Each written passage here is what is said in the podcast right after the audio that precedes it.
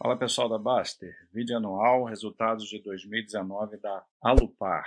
Alupar, mais uma empresa aí do setor elétrico, ela apresenta uma diversificação entre os segmentos de geração e transmissão. Dentre as empresas totalmente privadas, controle totalmente do, do setor privado, é a, é a empresa que possui a maior RAP, né, a receita anual permitida que vem das transmissoras. Então, ela tem bastante foco nessa área de transmissão, com 30 concessões, sendo que 22 já estão em operação e o, as outras oito estão em estágio aí de construção, né, com previsão para a entrada de, de, todas elas até 2022. E tem a parte de geração ali, que é um pouco menor, ela tem, ela tem as operações de geração dela são mais focadas em pequenas centrais hidrelétricas. Tem, tem maiores também, mas não são muitas. São, se não me engano, cinco pequenas centrais hidrelétricas e quatro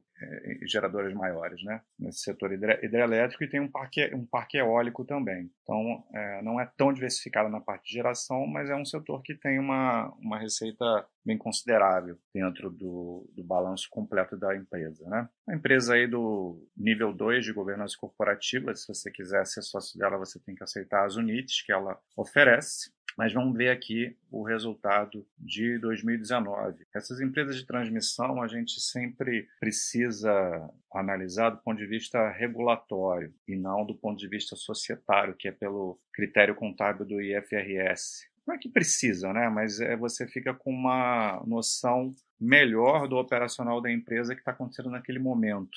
Eu vou até mostrar aqui para isso ficar mais claro a diferença entre os dois. Mas aqui a gente vê nessa primeira tela os principais indicadores do regulatório. A gente vê aqui, começar mostrando primeiro o EBITDA, que foi 1,2 bi, praticamente em linha com o ano de 2018, né? 0,2% de crescimento, perdeu bastante margem aqui, 7,2 pontos percentuais, e depois eu detalho um pouco mais a questão do EBITDA, e um lucro líquido de 669, mesma coisa do, do ano anterior.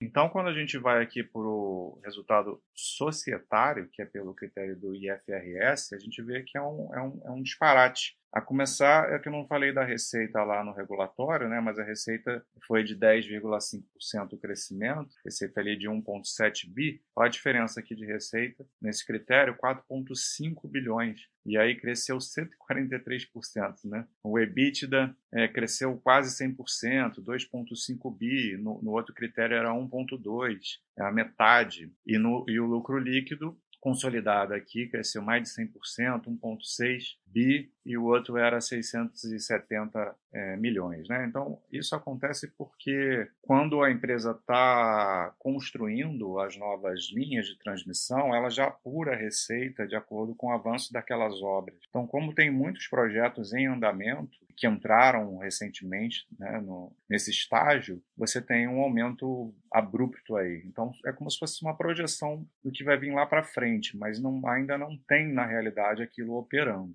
Por isso dá essa discrepância muito grande. Eu prefiro analisar o regulatório. Até a dívida líquida EBIT a gente vai ver bastante diferença. A gente vê que é uma empresa bastante alavancada do ponto de vista regulatório, a dívida líquida sobre EBIT de 3,6 vezes, justamente porque o EBITDA nesse critério aqui vai aparecer menor. Mas uma alavancagem alta, essa é a característica dessa empresa, você tem que aceitar isso. As, as empresas de energia elétrica, em grande maioria, trabalham com dívida alta na maior parte da sua história, principalmente em estágios de expansão.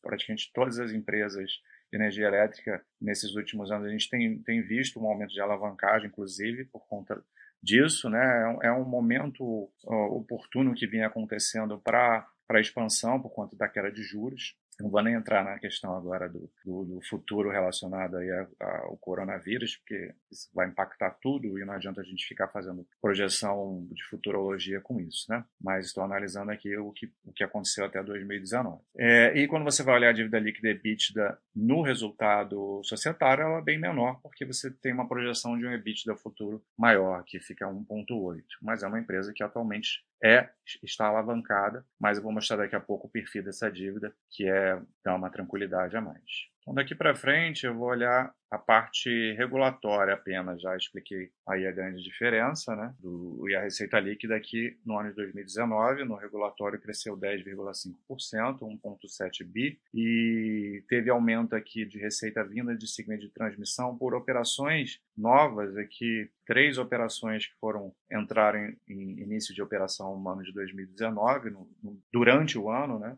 Então foi agregando aí parte para essa receita. Teve também queda de RAP. A gente sabe que as empresas transmissoras, quando vão fazendo, completam uma quantidade de anos ali da concessão, quando chega na sua metade, é, ela corta 50% dessa receita e teve já queda aqui relacionada a duas transmissoras. Por isso que ela vai repondo também com novas concessões e aí ela vai conseguindo repor essa RAP. A parte de energia teve um, um, um bom ganho, né? um acréscimo, um bom faturamento aí de geradoras e comercializadoras, contribuiu bastante para esse aumento de resultado. Lá no, no resultado do societário, IFRS, toda essa receita grande vai vir da parte de infraestrutura, como eu falei. Então, não vamos analisar aqui. Aqui nessa apresentação, ela mostra tanto o EBITDA quanto o lucro líquido só do trimestral. É, depois tem lá o comentário escrito que eu, que eu mostro o anual. Mas aqui, pelo menos, para a gente ter uma ideia do que, que como funciona o EBITDA dela, o lucro,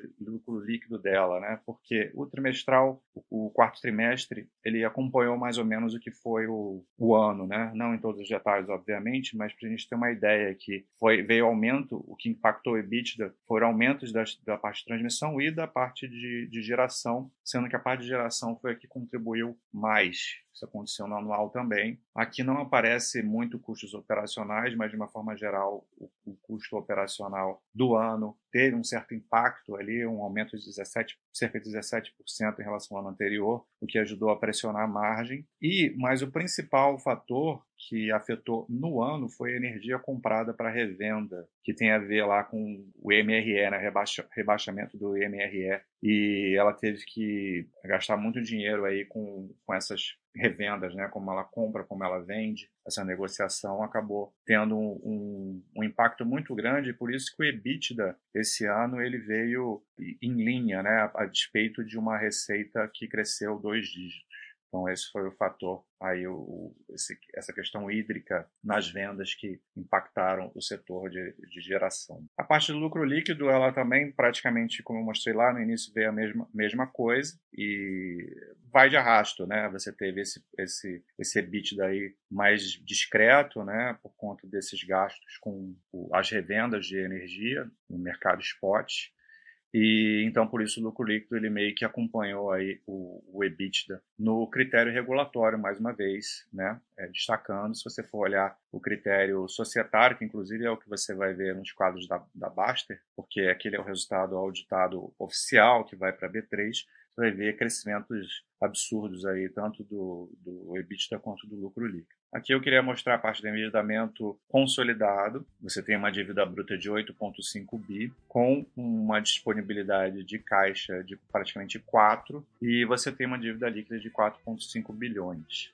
É uma dívida alta com bastante alavancagem, mas perceba como que 10% só é de curto prazo, né? 90% de longo prazo. Esse é o perfil da dívida. E a gente vai ver o cronograma aqui de amortização dessa dívida, que é bastante alongado. Né? Aqui ela divide, porque tem a, a parte da controladora, que é uma dívida pequena, e as subsidiárias, subdi, subsidiárias, agora sim, é, que tem praticamente aí 3 bilhões, a maior parte da dívida vem, vem disso, né? Mas você vê que esse perfil alongado, sendo 90% lá para o longo prazo, né, faz com que ela tenha tranquilidade. Essas empresas de energia elétrica, elas têm previsibilidade de receita, principalmente quando tem transmissora no meio. E a gente viu que ela está com a receita societária muito alta, né, com crescimento muito alto e EBITDA muito alto, porque isso já projeta o que lá na frente vai gerar de novo operacional para ela. Então, uma geração de caixa vai aumentar futuramente quando você chegar nesse após 2025 aqui, ela com certeza vai ter uma geração de caixa, uma EBITDA suficiente para conseguir ir amortizando essas dívidas. Então, apesar de ela ter esse perfil alavancado, esse perfil, a característica da empresa permite que ela opere dessa forma, então isso não é motivo para assustar aqueles que desejam e são sócios, já são sócios dessa empresa. Então é isso. Um abraço.